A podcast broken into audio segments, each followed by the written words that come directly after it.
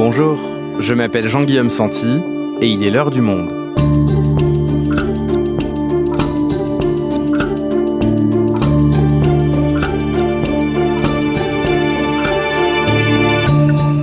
Aujourd'hui, on ne sait pas vraiment comment la prononcer. Nupes, Nups, Nups peu importe l'embarras phonétique des commentateurs, sous l'égide de la France insoumise, l'ensemble des partis de gauche feront bannière commune aux législatives de juin prochain, une première depuis 25 ans.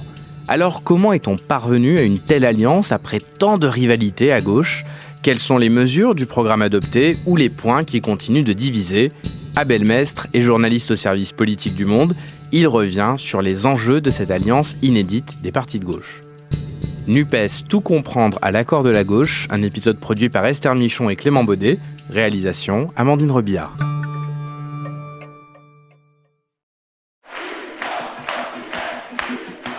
Nous sommes le 7 mai 2022 à Aubervilliers, en Seine-Saint-Denis.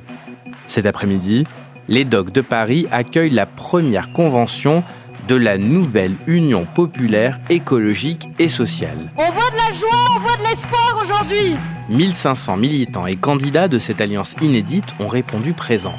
Car après une élection présidentielle qui a vu cinq candidats de gauche s'affronter au premier tour, la scène a de quoi étonner. Rassemblés sur le podium pour une photo de famille en apparence réconciliée, les leaders des différents partis vont tour à tour prendre la parole. Il y a Olivier Faure, premier secrétaire du Parti socialiste. Chers camarades, D'abord vous dire mon plaisir, ma joie d'être parmi vous. Oui, comme vous, je crois à la victoire en juin. Fabien Roussel, secrétaire national du PCF. Mes chers amis, mes chers camarades, les réformes heureuses sont à portée de main et les communistes sont heureux d'être là aujourd'hui avec vous. Ou encore Julien Bayou, secrétaire national d'Europe Écologie Les Verts. Nous revoilà tous ensemble pour mener cette campagne des législatives sous cette nouvelle bannière commune, la nouvelle Union populaire écologique et sociale. On va gagner. Après deux heures et demie de parole, Jean-Luc Mélenchon, troisième homme de l'élection présidentielle et leader de l'Union, s'avance vers le pupitre. C'est la première fois depuis 25 ans qu'un accord général intervient entre l'ensemble des forces de la gauche traditionnelle, des écologistes et évidemment des petits derniers insoumis. Nous sommes en train de faire l'histoire, chacun d'entre nous. Nous sommes en train de faire l'histoire, dit-il. L'assistance en est convaincue. Tous font un V du bout des doigts en chantant la Marseillaise. V comme la lettre grecque nu, début de l'acronyme de la NUPES, mais surtout, ou en tout cas il l'espère, comme le V de la victoire à venir. Abel, il y a eu beaucoup de négociations ces dernières semaines sur les mesures du programme commun que portera la NUPES. Alors, sur quel point est-ce que les quatre partis se sont mis d'accord? Ils sont mis d'accord sur une plateforme minimale, hein, euh, qui sont des points de programme assez classiques à gauche. Euh, c'est un peu l'aspect identitaire hein, d'un programme de gauche. Donc il y a effectivement la hausse du SMIC à 1400 euros, il y a la retraite à 60 ans, il y a le blocage de prix sur euh, des produits de première nécessité, il y a la question, le principe de la planification écologique, hein, donc la transition euh, énergétique notamment, et puis le combat pour la sixième République. Tout ça, c'est effectivement des points de programme euh, classiques à gauche, mais ce sont surtout les principaux les principales mesures pardon, défendues par Jean-Luc Mélenchon depuis maintenant euh, plus de dix ans, puisque depuis sa sortie du Parti socialiste en 2008, il a ses points de programme, notamment la sixième République, notamment la planification écologique et la retraite à 60 ans. Et donc voilà, c'est un peu euh, les valeurs essentielles de la France insoumise qui ont été conservées. Donc ce programme, il se base sur l'avenir en commun, le programme de Jean-Luc Mélenchon qui ne date pas d'hier. Oui, tout à fait. Ce sont des mesures qui sont tirées de l'avenir en commun. Alors après, il n'y a pas tout l'avenir en commun, donc qui est le nom du, du programme de Jean-Luc Mélenchon, dans l'accord, puisque déjà c'est un projet qui est très large et touffu, mais surtout c'est qu'il y a aussi des points de divergence avec les autres partis politiques de gauche. Alors quels sont les points de divergence justement? Les points qui ont fait euh, le plus de commentaires et qui ont pu aussi menacer euh, l'alliance, ce sont les questions européennes, Et puis la question de la sortie du nucléaire.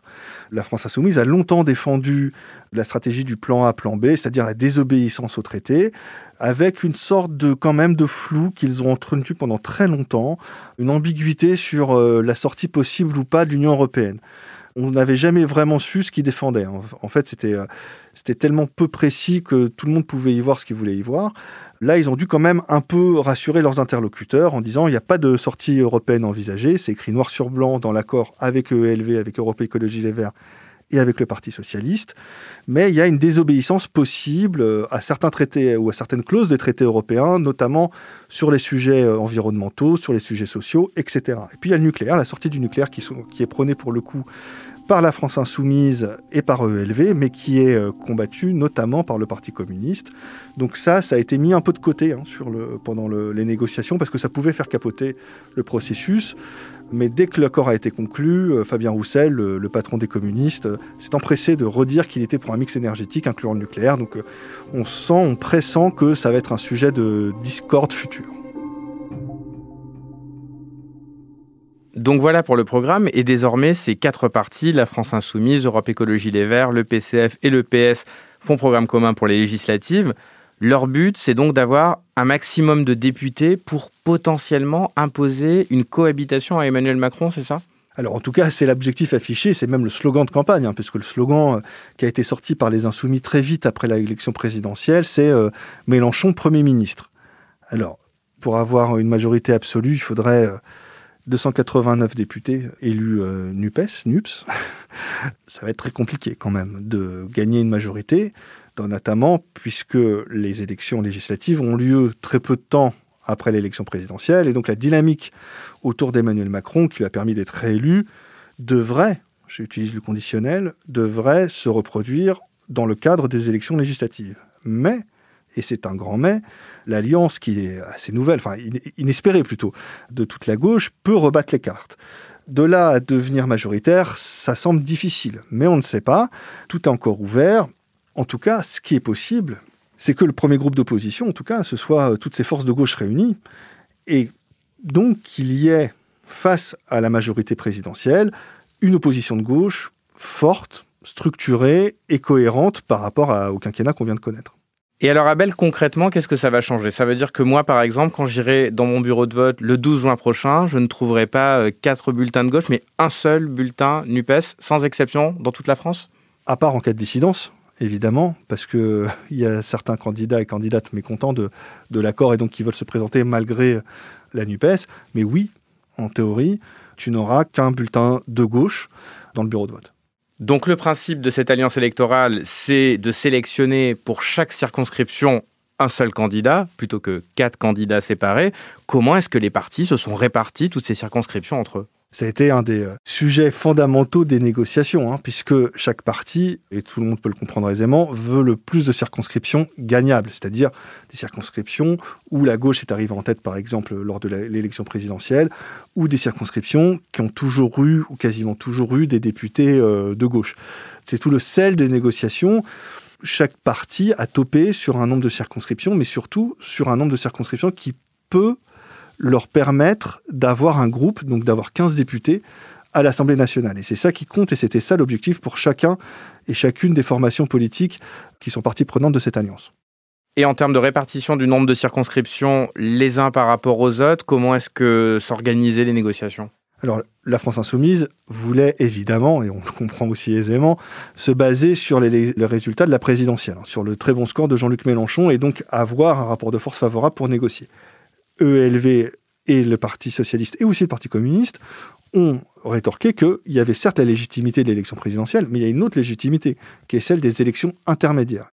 Eux, ils ont des villes, ils ont des exécutifs locaux, le PS a des régions, donc ils disent, voilà, nous on est implantés dans les territoires, comme on dit, euh, on est aussi une force politique importante, donc il faut revoir à la hausse le nombre de circonscriptions qu'on va nous attribuer.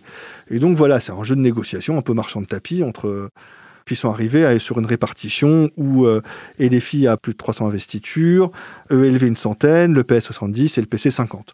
Ce sont des chiffres qui leur permettent à tous, notamment au PS et, au PC, c'est ça euh, qui compte beaucoup pour eux, d'avoir un groupe parlementaire et euh, les fameux 15 députés nécessaires pour le constituer. Et pourquoi c'est important d'avoir un groupe à l'Assemblée nationale? Bah Déjà parce qu'on a une indépendance politique. On vote ce qu'on veut, on peut proposer des, des textes de loi, on peut, on a notre indépendance et puis on a aussi un financement, et ce qui est essentiel pour la survie des partis politiques. Et alors, quel est le profil des candidats qui ont été sélectionnés par la NUPES? Alors, il est, le profil est, est très varié, hein, puisqu'il y a des députés sortants, je pense à Ruffin, par exemple. Euh, il y a aussi des gens, des figures du parti, des partis, des mouvements qui sont euh, signataires de l'Alliance. Je pense pour la France Insoumise à Clémence Guettet, hein, qui est euh, une des conseillères de Jean-Luc Mélenchon, qui a pris énormément d'importance pendant la campagne présidentielle. Et puis il y a aussi des membres de la société civile, comme Rachel Keke, qui est une femme de chambre à l'hôtel Ibis à Paris, à au Batignolles, et qui avait mené un mouvement, un mouvement dans son hôtel contre le groupe Accord. Voilà, ce sont des profils qui sont censés représenter toute la France de gauche, tous ces mouvements sociaux et politiques qui portent la NUPES. Abel, le fait d'avoir choisi tel candidat plutôt qu'un autre, ça a commencé à créer des tensions. Dans le Rhône, le PCF s'est opposé à l'investiture du journaliste et militant Taha Bouafs, qui a finalement retiré sa candidature. Et à Paris, Lamia El Arach du PS était mécontente que Daniel Simonet de la France Insoumise soit investi. Mais c'est comme dans tous les accords hein, euh, électoraux, il y a toujours des gens qui sont désignés qui mécontentent les équipes locales. Et il y a toujours des candidatures dissidentes. C'est quelque chose vraiment qui est très classique et que la NUPES ne va pas, euh, ne va pas pouvoir éviter. Abel, depuis que se trame cet accord à gauche, on l'a beaucoup comparé avec le Front populaire en 1936, y compris d'ailleurs dans la communication de la France insoumise. Est-ce que tu peux nous rappeler déjà ce que c'était le Front populaire? Alors, le Front populaire, c'est euh, l'alliance de la SFIO, donc euh, l'ancêtre du Parti socialiste, du Parti communiste et des radicaux, pour un gouvernement commun, sous le slogan Le pain, la paix et la liberté, qui est né en réaction à la journée d'émeute d'extrême droite euh, le 6 février 34, et qui a fait craindre à la gauche à l'époque un coup d'État fasciste. Paris, 6 février 1934. Tous s'apprêtaient à manifester contre la carence de la justice et l'incurie du régime qui, sous l'influence juive, a amené la guerre et la défaite dont nous supportons actuellement les conséquences. Des mesures de précaution sont prises par le gouvernement. Des renforts de police et même des troupes venues des environs de Paris défilent dans les rues. Les abords de la Chambre sont gardés. Vers la fin de l'après-midi, les premières bagarres éclatent place de l'Opéra. Et c'était en réaction à cette menace que toute la gauche s'est unie sous la pression de leur base militante, puisque les appareils étaient contre, et a, a abouti à cette victoire électorale d'abord, et puis politique ensuite. C'est la victoire, éclatante. Front populaire, 370 sièges, droite, 220. Pour la première fois, la France a voté à gauche. Sous le gouvernement de Front populaire, plusieurs avancées, notamment euh, les congés payés, la liberté syndicale et puis euh, la semaine de travail de 40 heures ont été euh, obtenues. Et Esther Michon, notre productrice, a d'ailleurs demandé à, Marion Fontaine ce qu'elle pensait de cette analogie. Elle est professeure d'histoire contemporaine à Sciences Po, spécialiste des mouvements ouvriers et des socialismes du XXe siècle. Elle nous explique. Moi, ce qui me frappe, c'est la pérennité de cet imaginaire. Après, est-ce que euh, les deux expériences historiques sont similaires? Je vais vous faire une réponse historienne. C'est-à-dire que les contextes sont radicalement différents, les formes partisanes ne sont pas du tout les mêmes, les sociétés ne sont pas les mêmes, les institutions, on l'oublie quand même un petit peu facilement, ne sont aussi pas les mêmes.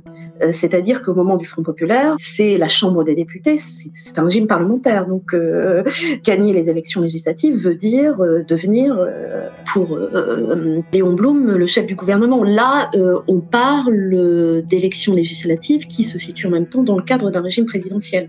Tout cela fait qu'on est dans des expériences très différentes. Je pourrais aussi ajouter une remarque, c'est-à-dire je trouve intéressant qu'une formation comme la France insoumise, qui pendant très longtemps a voulu se situer euh, justement euh, au-delà de la gauche ailleurs que la gauche, mobilise aujourd'hui la référence qui est sans doute la plus iconique et la plus euh, symbolique à gauche. Alors pourquoi est-ce que ça marque un changement de sa part? Est-ce que cela correspond, euh, c'est très possible, à une attente de l'électorat? C'est-à-dire euh, faire revivre l'image du Front populaire? Je pense qu'il y a tout ça qui joue en même temps. Et depuis cette expérience du Front populaire, Abel, en 1936, quelles ont été les autres expériences d'union de la gauche? Il y a déjà eu le, programme commun euh, de la gauche euh, dans les années 70 entre le Parti communiste et le Parti socialiste. Mais bon, ça tourne court et puis euh, au final, les deux partis se fâchent. Mais en 1981, après la victoire de François Mitterrand à l'élection présidentielle, face à qui il y avait quand même un candidat communiste, hein, Georges Marchais, le gouvernement de gauche a des ministres communistes. Donc c'était un peu la continuité de cette initiative de dix ans auparavant. Et plus récemment, en 97, la gauche plurielle, euh, dans le gouvernement de Lionel Jospin, qui réunissait notamment des socialistes, des communistes et des verts. D'ailleurs, euh, Jean-Luc Mélenchon faisait partie euh, du gouvernement Jospin à l'époque. Et c'est vrai que ça reste aussi dans l'imaginaire de la gauche euh, politique et militante comme une, une référence, puisque c'était une époque où le gouvernement était très apprécié des Français, où il y avait eu aussi des avancées euh, sociales, notamment les 35 heures. Hein. 1997, la gauche emmenée par Lionel Jospin arrive au pouvoir. Il a promis d'adopter les 35 heures pour lutter contre le chômage. Et c'est Martine Aubry qui est chargée de la réforme. Les ministres étaient très, populaires, les gens les connaissaient, enfin voilà. Et donc ça reste voilà comme une sorte d'âge d'or de la gauche unie. Donc le dernier exemple en date, c'était 1997. Ça fait donc 25 ans que la gauche n'a pas conclu d'accord de cette ampleur. Alors maintenant, qu'est-ce qui rend cet accord de la NUPES différent de ceux dont on vient de parler? Alors déjà, c'est que le PC et le PS, euh, qui étaient à chaque fois les deux forces euh, principales hein, des accords d'union de la gauche, se sont effondrés et sont devenus euh, des forces marginales. Ça, c'est la première différence. La deuxième différence, et c'est le corollaire, c'en est le corollaire, c'est que la force motrice, c'est un nouveau mouvement, c'est euh, la France insoumise, qui inverse le rapport de force à gauche, et donc qui, qui dicte un peu ces conditions non négociables, et qui sont des conditions très à gauche, pour le coup. Et c'est donc une orientation beaucoup plus à gauche que ce à quoi on est habitué. Et puis enfin, c'est aussi le rôle que joue Jean-Luc Mélenchon, qui a un rôle assez complexe, qui a un rôle euh, à la fois de personnalisation, hein, puisque le slogan euh, Mélenchon Premier ministre, on ne peut pas plus personnaliser comme, euh, comme slogan, mais en même temps qui semble se tenir un peu en retrait des négociations, qui dit que vraisemblablement il ne serait pas candidat aux législatives, et donc qui se met un peu, qui prend du recul, mais finalement, est-ce qu'en prenant du recul, il prend pas aussi un peu de hauteur est-ce que ça ne lui permet pas d'exercer une sorte de magistère sur toute la gauche Abel, pour conclure cet épisode, on a vu euh, toute la genèse de cette euh, nouvelle union populaire. Maintenant, j'aimerais te demander quel avenir est possible pour cette alliance qui semble tout de même taillée pour les législatives? C'est vrai que sur le papier, on voit que c'est une alliance qui est faite pour gagner le plus de députés possible et avoir le, la masse maximum à l'Assemblée nationale et que le fait que chaque parti garde son groupe parlementaire évacue l'hypothèse d'un seul et même groupe et d'une union de la gauche à strictement parler. Ce qui va être donc intéressant à suivre pendant les cinq ans, c'est comment chaque groupe va interagir euh, par rapport aux autres. C'est-à-dire, est-ce que les communistes vont reprendre leur indépendance sur euh, la question du nucléaire? Est-ce qu'il y aura des tiraillements entre euh, les élus socialistes et les insoumis sur la République et la laïcité, sur l'Europe, etc. Comment cette structure qui est censée coordonner le travail de tous les groupes à l'Assemblée nationale, comment l'intergroupe va fonctionner et sous l'égide de qui? Voilà, ça va être les rapports de force internes à l'Alliance qui vont être très intéressants à suivre dans la mesure où la force principale, ça reste la France insoumise. Et justement, vu que la France insoumise a un leadership incontesté incontestable, qu'il ne s'agit pas vraiment euh, d'une alliance à égalité entre différents partis, est-ce que ça ne risque pas de vite fragiliser l'édifice par la suite si un parti s'estime lésé? Ça peut, mais pour que cela fragilise, il faut que le parti qui potentiellement s'estime lésé soit assez fort pour euh, contester le leadership. C'est-à-dire que, clairement, si la France insoumise a un groupe de d'une centaine de députés et qu'à côté, euh, le Parti socialiste en a 15 et qui commence à ruer dans les brancards, bah, le rapport de force n'est pas très favorable pour ruer dans les brancards. Donc, ils pourront. Euh, c'est aussi un risque donc pour les, euh, les, contestataires de diviser ses propres troupes et de se ressortir plus affaiblis qu'au départ. Merci Abel. Merci.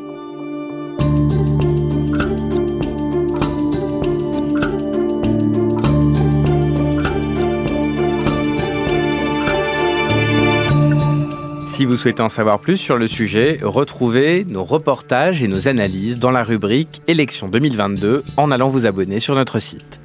C'est la fin de l'heure du monde, le podcast quotidien d'actualité proposé par le journal Le Monde et Spotify. Pour ne rater aucun épisode, vous pouvez vous abonner gratuitement au podcast sur Spotify ou nous retrouver chaque jour sur le site et l'application lemonde.fr. Si vous avez des remarques, suggestions, critiques, n'hésitez pas à nous envoyer un email à l'heure du monde @lemonde.fr. L'heure du monde est publiée tous les matins du lundi au vendredi. On se retrouve donc très vite. À bientôt.